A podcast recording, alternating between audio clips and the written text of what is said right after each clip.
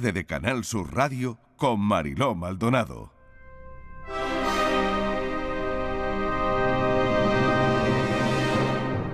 ¿Es el hombre el único animal que ha construido herramientas? No. Sabemos que hay diferentes simios que utilizan palos para atrapar termitas, un conocimiento que se enseñan unos a otros. Incluso se ha establecido entre ellos diferentes culturas. Tal vez el hombre sea el único animal capaz de tener un lenguaje elaborado, algunos cetáceos también lo tienen. Entonces, ¿qué nos diferencia del resto? Vamos a empezar por el principio. Hace 65 millones de años, un meteorito cayó a la Tierra y causó una extinción masiva. Nada nuevo bajo el Sol.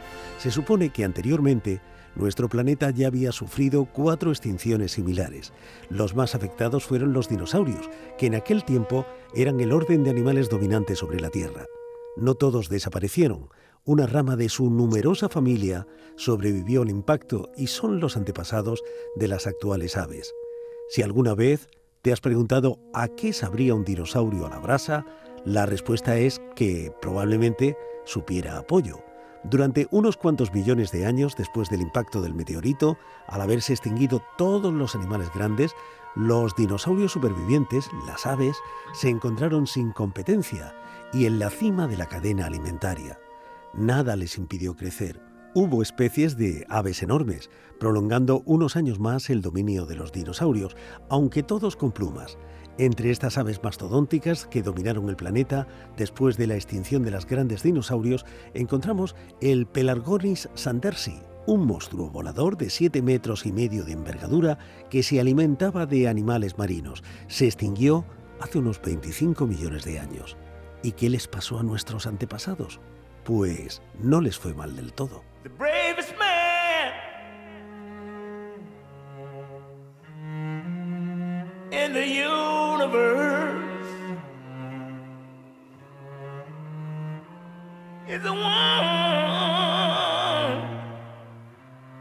Who has forgiven first. Y este es un recorrido del tuétano del mamut al fast food de hoy, a la comida rápida, que es el nuevo libro de José Miguel Mulet, que ya saben que es licenciado en química, doctor en bioquímica y biología molecular, divulgador científico. José Miguel, bienvenido, gracias por acompañarnos esta tarde. Bien hallados, ¿qué tal? Bueno, el reflejo de nuestra historia y cultura milenaria has cambiado, nos has hecho pensar si durante toda la vida hemos dicho somos lo que comemos, llega Mulet y dice, ojito que comemos lo que somos. Hombre, y eso es lo que hay, porque para empezar, si fuéramos chinos y viviéramos en China, hoy hubiéramos comido una cosa completamente diferente. Y si fuéramos suecos y viviéramos en Suecia, por supuesto, también hubiéramos comido algo diferente. ¿O no? Pensadlo. Totalmente de acuerdo, porque cada plato esconde una tradición, un sabor que representa a la humanidad. Sí, y representa diferentes momentos de la historia, de la historia actual, porque no comemos ahora igual que comían nuestras abuelas. Bueno, de hecho nuestras abuelas yo creo que se hubieran cambiado por nosotros, porque ahora se come más y mejor. Y representa un momento único de la cultura, igual que la música que escuchamos ahora no es la que se escuchaba hace 50 años. Bueno, hace 50 años sin reggaetón tampoco se estaba mal. sin reggaetón no se estaba tan mal. bueno, me sumo, aunque me gano la impopularidad de mis hijos como poco. Pero bueno, eh, bueno, Mulet, esto es muy interesante, el, el somos lo que comemos, porque al final haces un recorrido, además es muy ambicioso todo lo que cuentas en el libro. Em, ¿Cómo te has documentado? Leyendo muchísimo, es decir, leyendo, leyendo muchas cosas, preguntando, hay cosas que también son un poco de cosecha propia, porque claro, no es propiamente un libro de historia, también es un libro donde meto muchas cosas de ciencia, porque hay veces que para explicar la historia tienes que recurrir a la ciencia. Por ejemplo, explicar por qué Homero decía que el mar era del color del vino, y resulta que es que en griego clásico no había palabra para el color azul, eso tienes que irte a la fotosíntesis para entender la lógica que tiene detrás. Qué bueno, qué bueno. hay cosas que he tenido que sacar de cosecha propia o he tenido que atar cabos, pero claro, tú sabes que Por desgracia, en la cultura, sobre todo en la cultura hispana, hay una separación de las, de las dos culturas, ¿no? De la de letras y de ciencias. Pues yo he intentado hacer un libro de historia con ciencia. Claro, ¿cómo, hemos llegado, eh, José Miguel, a tener la cultura alimentaria que hoy día nos define, ¿no? Porque lo decía al principio del tuétano del mamut a la comida rápida, em, que hoy, bueno, pues mucha gente eh, practica, ¿no? Y que a veces por falta de tiempo, en fin, intentamos que no sea así, pero nos invade la comida rápida. Sí, José Miguel. Eh, si es que se ha cortado un momento. Mm. Te digo, la cultura alimentaria actualmente pues tiene mucha influencia de Estados Unidos, sobre todo después de la Segunda Guerra Mundial, porque comemos lo que vemos en las películas. Básicamente, si ahora comemos hamburguesas es porque empezamos a pedirlas porque las veíamos en las películas de Hollywood, igual que la Coca-Cola. La Coca-Cola llega a España en los años 60 y la gente la estaba esperando porque había visto unas botellas muy raras que salían en todas las películas y quería saber lo que era. Pero continuamos con el ADN propio, es decir, la comida y sobre todo en los países mediterráneos sigue estando muy presente en la comida típica, la comida autóctona comida que en el caso nuestro tiene una influencia de muy diversas culturas, desde la cultura romana hasta la cultura árabe, incluso hay muchos platos actuales que son de origen sefardí, o sea que digamos que vivimos en un, en un mestizaje continuo, que es lo que ha dado lugar a la comida que tenemos ahora.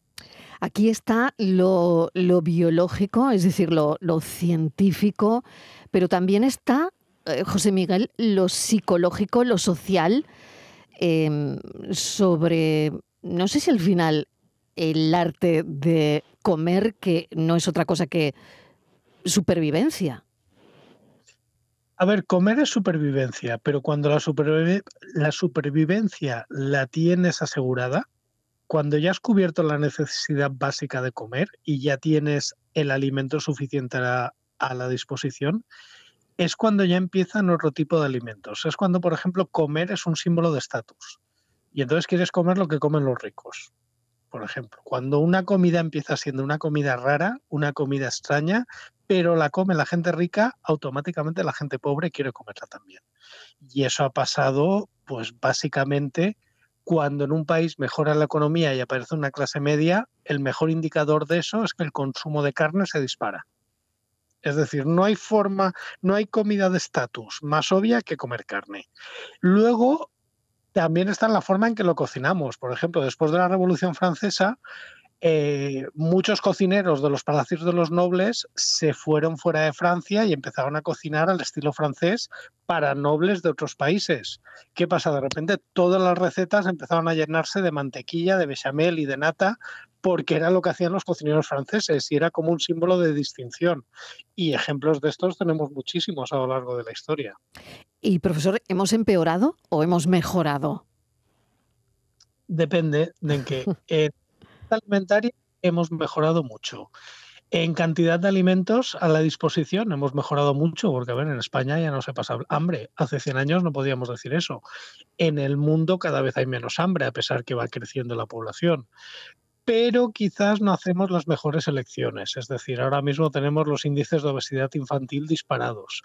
Quizás mm, deberíamos aprender a comer un poco mejor o aprender a elegir mejor, porque me dicen, no, es que ahora todos comemos ultraprocesados. Y digo, bueno, ¿y a ti quién te impide ir a un supermercado y comprarte una lechuga y un tomate y hacerte una ensalada? ¿Te lo impide alguien? Está claro que no. Por lo tanto, em, la alimentación es poco variada realmente, porque al final vamos al supermercado independientemente del día que es hoy, que hemos conocido el índice de precios al consumo. Pero bueno, em, que esto también eh, influirá de alguna manera en lo que comemos si esto se sigue manteniendo. A ver, eh, la alimentación, por lo menos en España, es todavía sigue siendo una dieta bastante rica y bastante, y bastante variada en comparación con los países del entorno quizás cada vez peor, pero todavía digamos que nos mantenemos. Por ejemplo, España es uno de los países que más índice, más nivel de consumo de pescado tiene, a pesar que cada vez menos porque empieza, el precio empieza a ser prohibitivo y esto correlaciona con buenos indicadores de salud. De hecho, somos uno de los países con mayor esperanza de vida y parte de eso se explica por la calidad de la dieta. Otra cosa es que sobre todo los niños ya no comen tan bien como deberían. Entonces quizás mm, deberíamos educarlos y deberíamos devolver a la verdura y al pescado. Y luego, ¿cómo influye el que vivamos en un mundo global? Supongo que eso hace que tengamos mm, distintas influencias culinarias. Hombre, esto influye de que hoy puedes ir a cualquier ciudad y elegir si quieres ir a un restaurante tailandés, a un restaurante chino, a un restaurante hace unos años era impensable. En cierta forma eso es riqueza, dejando claro que un restaurante chino, un restaurante tailandés en España lo que hacen es una interpretación. Nunca va a ser como la comida tailandesa o china real porque no tienen ni todos los ingredientes ni todas las técnicas, por mucho de que cada vez sea más fácil encontrarlo todo yo creo que todo lo que sea riqueza y aumentar las experiencias, y ojo que aquí no estoy hablando de nutrición, porque posiblemente ir todos los días a un restaurante exótico, partiendo de la base que cuando vas a un restaurante sueles comer más, eh, no sería lo más aconsejable. Pero como experiencia culinaria a mí me encanta. Otra cosa es que habría que ver cuándo empezó la globalización, porque, hombre, en tiempos de los romanos el mundo conocido era mucho más pequeño que el de ahora, pero las botellas de vino, las botellas de aceite que se hacían en España, se han encontrado alguna en la India. O sea que lo de que la es algo que tampoco es tan reciente. ¿Y qué conflictos, em, profesor Mulet, genera la comida? Porque me imagino que en toda esa investigación que, que ha realizado, pues también habrá Mm, estudiado, mm, visto algunos momentos donde verdaderamente, históricamente, la comida ha generado eh, conflictos. Hombre, el inicio del Imperio Romano hmm. y las primeras conquistas de Roma dentro de la propia península itálica, básicamente fue cuando los ítalos empezaron a conquistar a los otros pueblos como los sabinos o los etruscos las minas de sal. De hecho, la primera carretera del Imperio Romano fue la vía Salaria que unía Roma con las Salinas, porque era la única forma de, conservar la comida. Mm, en el siglo XIX, el mapa de Sudamérica cambia por completo y Bolivia pierde la salida al mar por controlar las minas de fosfatos y las minas de nitratos, que eran el principal fertilizante para la producción de alimento. De hecho, todavía se ve por zonas de campo esto de nitrato de Chile. Bueno, el nitrato fue de Chile después de la Guerra del Pacífico. Anteriormente era de Bolivia. Y ejemplos de estos tenemos todos los que queramos. Esta es una historia de la alimentación desde los orígenes hasta nuestros días que nos enseña cómo los humanos nos hemos relacionado con la comida a lo largo de los siglos y también cómo hemos llegado a tener la cultura alimentaria como sociedad que nos define. ¿Esto se va a quedar en el tiempo o se supone que irá evolucionando? Pues no sé si hasta el punto de que algún día nos alimentemos con una pastilla. A mí eso me parece imposible, pero esto podría llegar eh, en el futuro, profesor. No va a llegar mm. nunca. nunca. No va a llegar, que es posible tiempo. Es decir, preparados alimentarios para no comer. A ver, mm. una persona en un hospital mm. en coma se muere de hambre. Exacto. Le pueden poner es decir, que si hay nutrición, hay nutrición para ese tipo de, eh, de cosas, ¿no? Claro hay preparados alimentarios y se han desarrollado preparados, con lo cual no necesitas comer, solo tienes que comer ese preparado. Pero es que comer es una experiencia cultural, comer es una experiencia social, es algo que normalmente puede ser agradable y placentero. Nadie va a querer comer pastillas ni comer lo mismo todos los días. Es decir, nos gusta experimentar sensaciones y la gastronomía es una de ellas. Por lo tanto, mm, si quisiéramos comer a base de pastillas o de sueros o de tal, ya podríamos hacerlo y nadie lo está haciendo, salvo que no tenga más remedio. Qué curioso, pues esto me llamaba mucho la atención y la respuesta ha sido tajante. No, eh, de aquí a mucho tiempo esto no va a pasar técnicamente ya es posible, no veo a nadie haciéndolo. Curioso esto. Y por último, profesor, eh, el hecho de sentarnos a la mesa a las 2 de la tarde y levantarnos a las 7, mm, bueno, 6 o 7, estas son cosas que solo pasan en nuestro país. Básicamente sí, ni siquiera en otros países de clima cálido son tan frecuentes. Solo pasa en España y en algunos países de cultura hispánica. Y hay bastante debate de cuál es el origen. Eh, Primo de Rivera ya lo denunció en su momento y ya hizo una normativa diciendo que el horario español era demasiado tardío y que implicaba una baja de rendimiento laboral, igual que el horario partido de parar a mediodía tanto a ver, yo que viví tres años en Suiza, pues, hombre, cuando intentas notas el cambio. Esto de comer a las 12 y cenar a las 6 y no parar a mediodía es una cosa, pero luego te das cuenta que laboralmente rindes más estando menos horas en el trabajo y más horas con tu familia.